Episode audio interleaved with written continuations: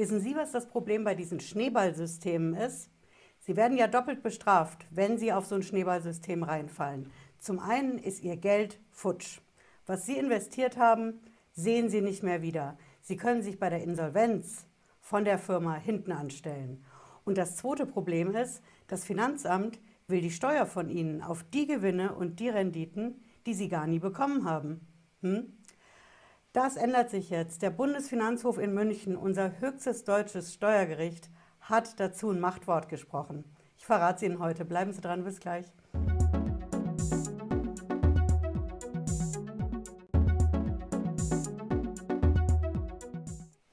Ich bin Patricia Lederer, ich bin Rechtsanwältin in der Frankfurter Steuerrechtskanzlei Lederer Law. Ich freue mich, dass Sie dabei sind. Wenn Sie hier neu sind auf dem Kanal, bleiben Sie mit einem Abo dabei und drücken Sie vor allen Dingen die Glocke. Ich garantiere Ihnen, Sie sind die Ersten in Sachen Steuer- und Finanzamt, die Bescheid wissen, versprochen. Ja, der Bundesfinanzhof hat ein Machtwort gesprochen zum Thema Scheinrenditen beim Schneeballsystem versteuern oder nicht, denn es war auch bitter nötig. Wir hatten dazu in Deutschland eine völlig unterschiedliche Rechtsprechung, bis die Sache zum Bundesfinanzhof gegangen ist. Ich habe die Entscheidungen hier mitgebracht. Das eine war unser Finanzgericht in Niedersachsen. Das Finanzgericht Niedersachsen hat gesagt, okay, wenn du in ein Schneeballsystem investierst, verlierst du zwar das Geld, aber am Ende in der Steuererklärung musst du das Geld, was du gar nie bekommen hast an Gewinn, auch noch versteuern, obwohl du den Gewinn nie bekommen hast. Das war, wie gesagt, Finanzgericht Niedersachsen. Wir haben noch ein anderes Finanzgericht, das hat dazu auch ein Urteil gemacht, das ist das Finanzgericht Nürnberg. Und das hat es komplett anders gesehen. Das hat wiederum gesagt, wer in ein Schneeballsystem investiert, hat diese Gewinne, die da angeblich jedes Jahr entstehen, ja nie bekommen. Also muss er auch keine Steuer darauf bezahlen. Hm? Also zwei unterschiedliche Gerichte. Bei dem Fall in Nürnberg ist es so gewesen, das Finanzamt hat es nicht eingesehen und ist in die Revision zum Bundesfinanzhof gegangen. Und bei dem anderen Fall, Niedersachsen, da war es umgekehrt, da ist der Kläger, der die Steuer zahlen sollte, der hat ja nicht recht gekriegt, ist auch zum Bundesfinanzhof gegangen. Und der Bundesfinanzhof hat ein Machtwort gesprochen. Der ist hingegangen, die Entscheidungen, die haben ein relativ altes Datum, 27. Oktober 2020. Ich weiß, das ist sehr lange her, aber der Bundesfinanzhof hat das jetzt erst veröffentlicht. Ich zeige Ihnen, wo Sie das finden. Ich verlinke es auch unten in der Videobeschreibung, da können Sie es in aller Ruhe nachschauen. Hier sehen Sie das. Unsere Quelle ist bundesfinanzhof.de und der hat hier oben links, sehen Sie es, am 14. Mai 2021 das veröffentlicht. Ja. Wir haben hier eine kleine Zusammenfassung der Entscheidungen. Es sind ja mehrere in mehreren Verfahren. Der Inhalt der Entscheidungen ist jedes Mal der gleiche.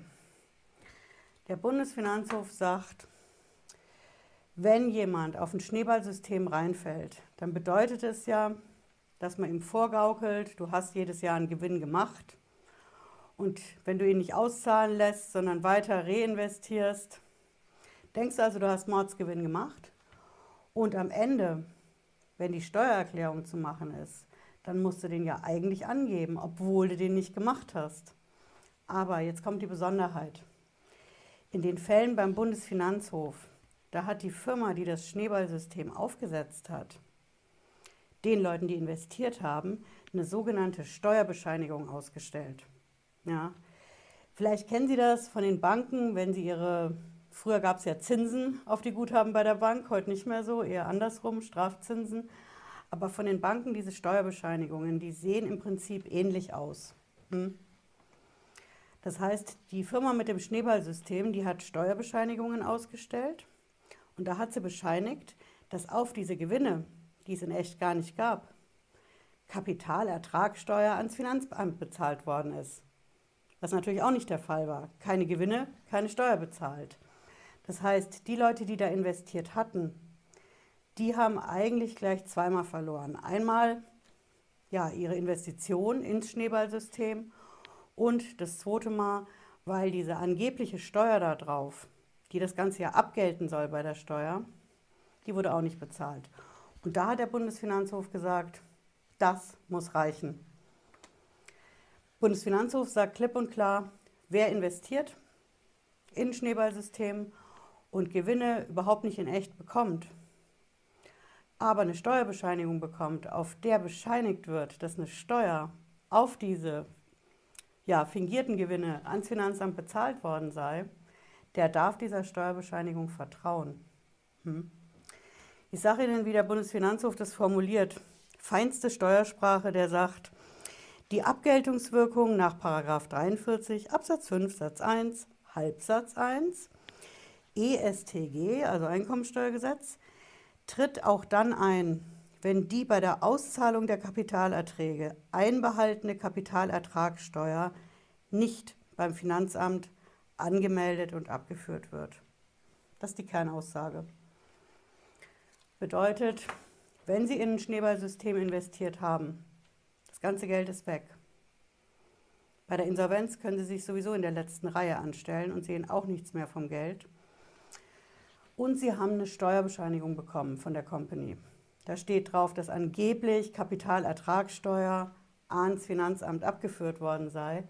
Dann dürfen Sie darauf vertrauen. Sie brauchen keine Steuer auf die Gewinne, die Sie sowieso nicht erzielt haben, ausgeschüttet bekommen haben, ausgezahlt bekommen haben. Sie brauchen darauf keine Steuer zu bezahlen.